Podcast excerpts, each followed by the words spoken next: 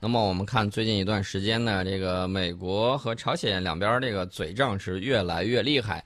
我们看到今天最新的一个消息呢，是朝鲜军方表示，有关使用中程弹道导弹打击关岛美军基地的计划将于八月中旬前递交给朝鲜最高领导人。那么其实呢，在九号的时候，朝中社有一篇报道说，朝鲜军方正在考虑通过中远程弹道导弹对关岛周边进行包围射击的作战方案。呃，他这个声明里头就说，为了压制和牵制美国战略轰炸机所在的关岛安德森空军基地等军事基地，并向美国发出严重警告的信号，朝鲜人民军战略军正慎重考虑用火星十二中远程战略弹道导弹对关岛周边进行包围射击的作战方案。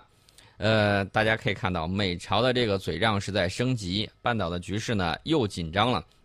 其实大家一定要注意有一点。就是大家可以梳理一下，最近十年以来，美国啊想做什么事儿的时候，会发现总会受到一些掣肘，总会把它拉到他不想这个存在的这个战场之上。那么我们可以看到啊，有一个情况大家要注意，就是美国国内它有不同的这种声音。什么声音呢？就是我们可以看到这个美国的国务卿蒂勒森近期提出来了一个。不寻求朝鲜政权更迭，不寻求朝鲜政权垮台，不寻求半岛的加速统一，不寻求借口越过三八线的四不原则。这个本来是放低姿态，降低了和谈的门槛，但是特朗普的表态却和这个不一样。特朗普怎么说？特朗普说：“这个朝鲜最好不要再威胁美国，否则将招致前所未有的暴怒与打击。”这说明什么问题呢？最起码我们从中间可以看得出来。这个美国国内在对朝鲜问题方面，它是有着不一样的这个情况，它对朝的这种政策呢，存在着反复和分歧。国务卿跟总统说的不一样，啊，一方面是放低姿态，另外一方面呢，反而是这个有火上浇油这种感觉。朝鲜半岛不能生乱，更不能生战，这是底线。因此呢，美朝双方必须冷静理智的考虑一味强势下去的这种严重后果。事实证明呢，硬碰硬没有出路，只有谈起来。并且推行半岛无核化与停核机制转换，解决各方合理关安全的关切，才能够推进半岛无核化进程，实现半岛和地区的长治久安。那么，在当前半岛局势迫近危机临界点的情况之下，两国应该保持克制，做出决断，重回和谈道轨道，这也是对本国人民和地区和平负责的正确选择。其实呢，我想对这个局势说一个情况，大家一定要。联系的看问题，这个世界是一个整体，而非各个局部。嗯。另外有一点呢，大家就要注意，如何在他不擅长的领域跟他做一些这种博弈，这个事情呢，大家可以深入的去考虑一下。另外呢，我们可以看到美国国内政治局势确确实实不是特别稳定。美国联邦调查局呢，曾经搜查了特朗普这个竞选顾问的住所。这是美国总统特朗普的竞选顾问，呃，保罗·马纳福特，他的发言人在九号证实的，说美国联邦调查局通俄门调查团队在七月下旬搜查了马纳福特的一处住所，呃，马纳福特呢说他一直很配合执法工作和其他调查询问，对这次搜查呢也不例外，呃，你看这个马纳福特呢，因为海外商业关系受到质疑，去年八月辞去了特朗普这个竞选顾问一职。现在马纳福特呢，目前身处多项调查之中，不过他否认与俄罗斯方面有勾结。大家可以看到，美国国内呃掐这个特朗普完全不管不顾啊，就使劲掐。另外呢，这个特朗普最近也惹上麻烦了，他肯定会有麻烦啊，而且是源源不断的。美国五名现役的变性军人九号向华盛顿特区地区法院起诉美国总统特朗普。那称后者禁止变性人服役的言论侵犯了他们的宪法权利，那我估计这个特朗普应该是找律师继续应诉，反正就是，呃，给他找事儿的人特别多，然后他现在国内都一头包，能忙得过来都不错了。另外呢，大家要注意，有些有的时候我们可能会说，既然他能够打过来，为什么我们不能够打过去呢？其实我们可以看到啊，美国现在在忙的事儿，一方面是国内，还有一方面是什么呢？我觉得委内瑞拉应该好好注意一下，因为委内瑞拉对委内瑞拉南美，嗯，南美这些国家呢受美国的这种控制和渗透非常的深，所以说呢有这个反美的，这个美国一定会想办法把这些人要么搞死，要么搞臭，要么把他弄下台。那么美国呢，宣布对八名委内瑞拉官员实施经济制裁，理由是他们参与组织和支持这个呃支持委制宪大会成立。嗯，这是什么原因呢？呃，就是因为这个八名委内瑞拉的官员，他们之前啊，呃，搞了一个会议，然后呢，这个东西不符合美国的利益，所以说呢，美国就对委内瑞拉这些官员实施制裁。在此之前，在七月二十六号的时候，他美国曾经宣布对委内瑞拉十三名现任或前政府官员实施经济制裁。如果你一个国家之内经济搞得不好，美国一般情况下会趁机。嗯，煽风点火，鼓动底层民众不明真相啊，嗯然后呢反对上面，把他们替换下来，然后换上听美国话的人再上去。持自己的上去。其实看变形金刚看多了，知道这都是套路对啊。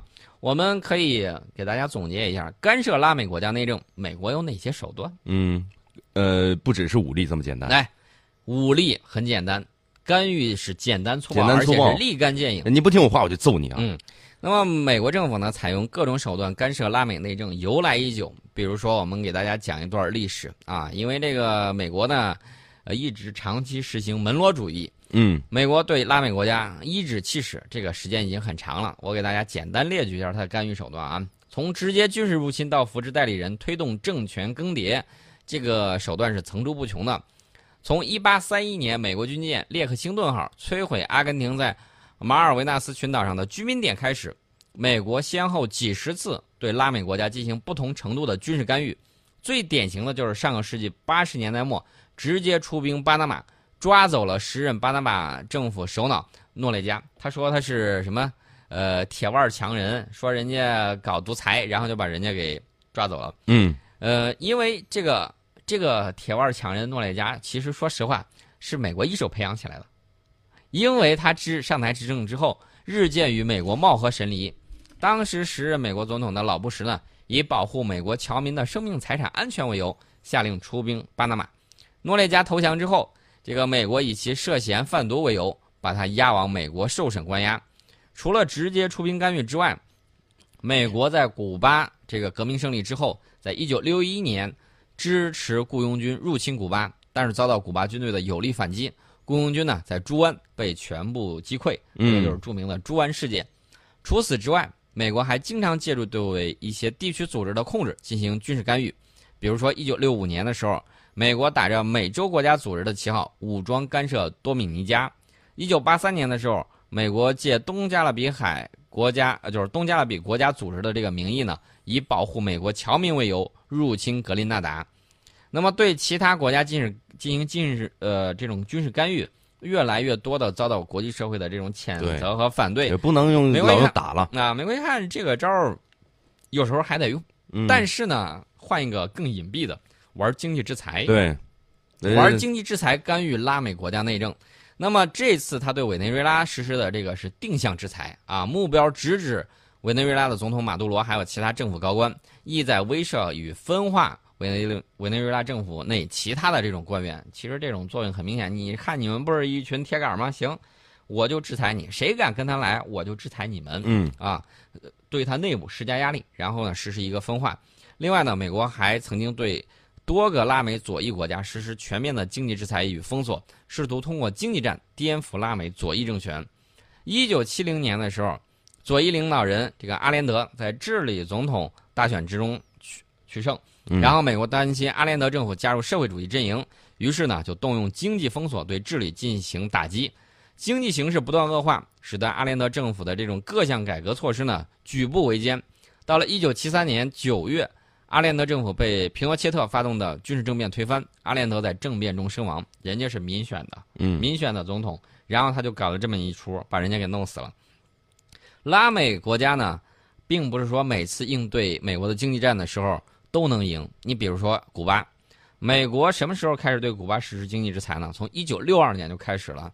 然后呢，经济制裁、金融制裁，还有贸易禁运，然后呢，古巴造成了非常巨大的这种经济和财政损失。但是，令人讽刺的是，你知道什么？嗯古巴的这个医疗水平很高，然后呢，医疗非常的便宜，很多美国人跑到古巴去看病看病啊，为什么呢？美国看病太贵了，看不起。对啊，美国这么折腾人家古巴，古巴依然顶住了压力，至今没有向美国屈服。那么我们知道，美国中情局针对古巴领导人卡斯特罗的这个暗杀，嗯，数不胜数，好几百次。对啊，呃，有几次那个就差点就成功了。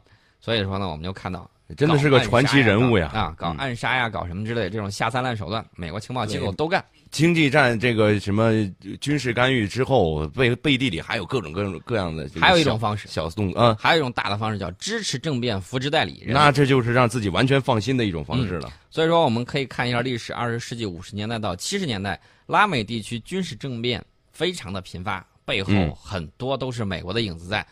比如说，一九六四年巴西军事政变，一九七三年智利军事政变，美国是予以公开支持的，目的就是为了推翻拉美左翼政权。美国还曾经在智利、巴拿马、尼加拉瓜、多美尼加等多个拉美国家扶植亲美的代理人，通过提供资金、情报和武器，负责军事培训等手段，帮助他们影响政局，甚至上台执政。美国中央情报局呢，曾经组织策划对古巴的入侵，以及在尼加拉瓜扶植反政府武装孔特拉，以推翻当时的左翼政权。那么我们看到，目前美国对拉美国家很少使用军事手段，主要是通过经济手段进行干预。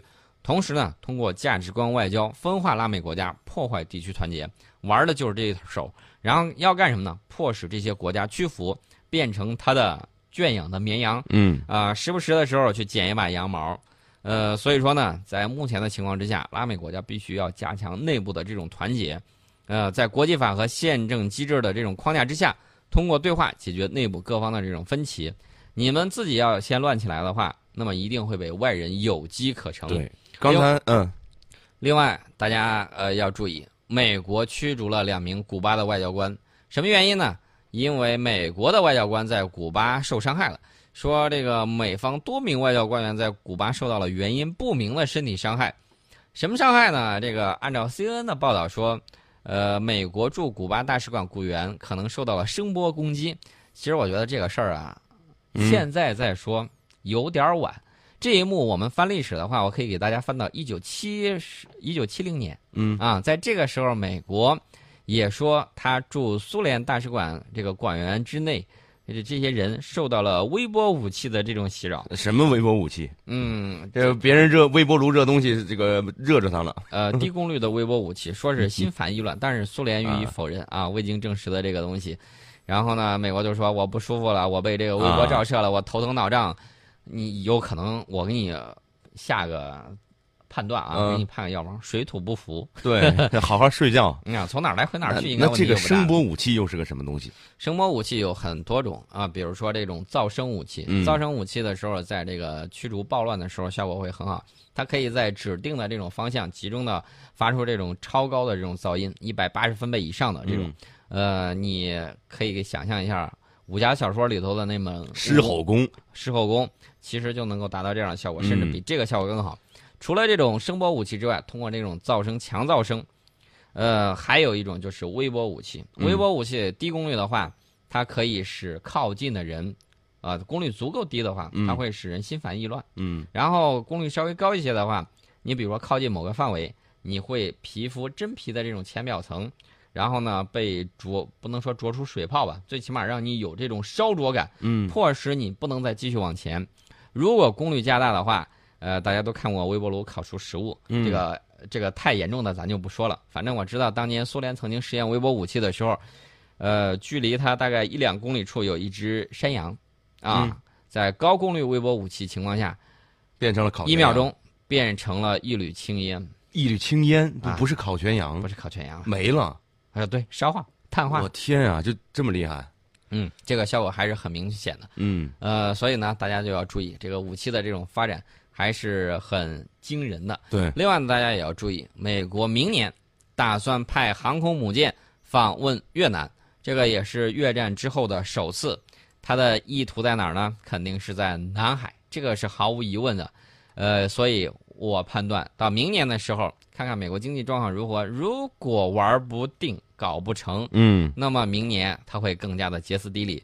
明年我觉得将会迎来另外一些比较紧张的一些斗争嗯，啊，我告诉大家，大国复兴之路没有那么简简单单。对，呃，荆棘满布，有的时候是我们成功的垫脚石。是有时候你看到的步履铿锵，是有人替我们这个阻挡了很多的对，他们在诡谲远方的的风云守候。。对，嗯，呃，所以大家就要注意，明年我个人认为斗争还会比较激烈，还会美国还会出不少幺蛾子。嗯，到时候呢，兵来将挡，水来土对掩。，看看这个黔呃技穷的黔驴还能整出什么幺蛾子？呃，我个人觉得啊，也无非就那些手段了。对，你比如说像日本防卫省啊，报道了一架中国空军运八电子战飞机飞越了宫古海峡。我个人重申一下啊，有关方面不必大惊小怪、过度解读，习惯就好。有关方面最好去练练你的摄影技术。而且我给大家说，现在日本在网上发动了很多的这种，你可能不感觉嗯，是什么呢？就是舆论战。舆论战，他玩这种舆论战，现在我已经看到了。昨天的时候我就受到了一个攻击，嗯有这个挂着日本自卫队头像标志的这种微博，嗯，他关注了所有的这种大的新闻媒体以及军事媒体，还有这个各种自媒体，还有各种这种军事自媒体，你凡是爱国的之类的，他都关注了。关注了之后，他经常挑事儿。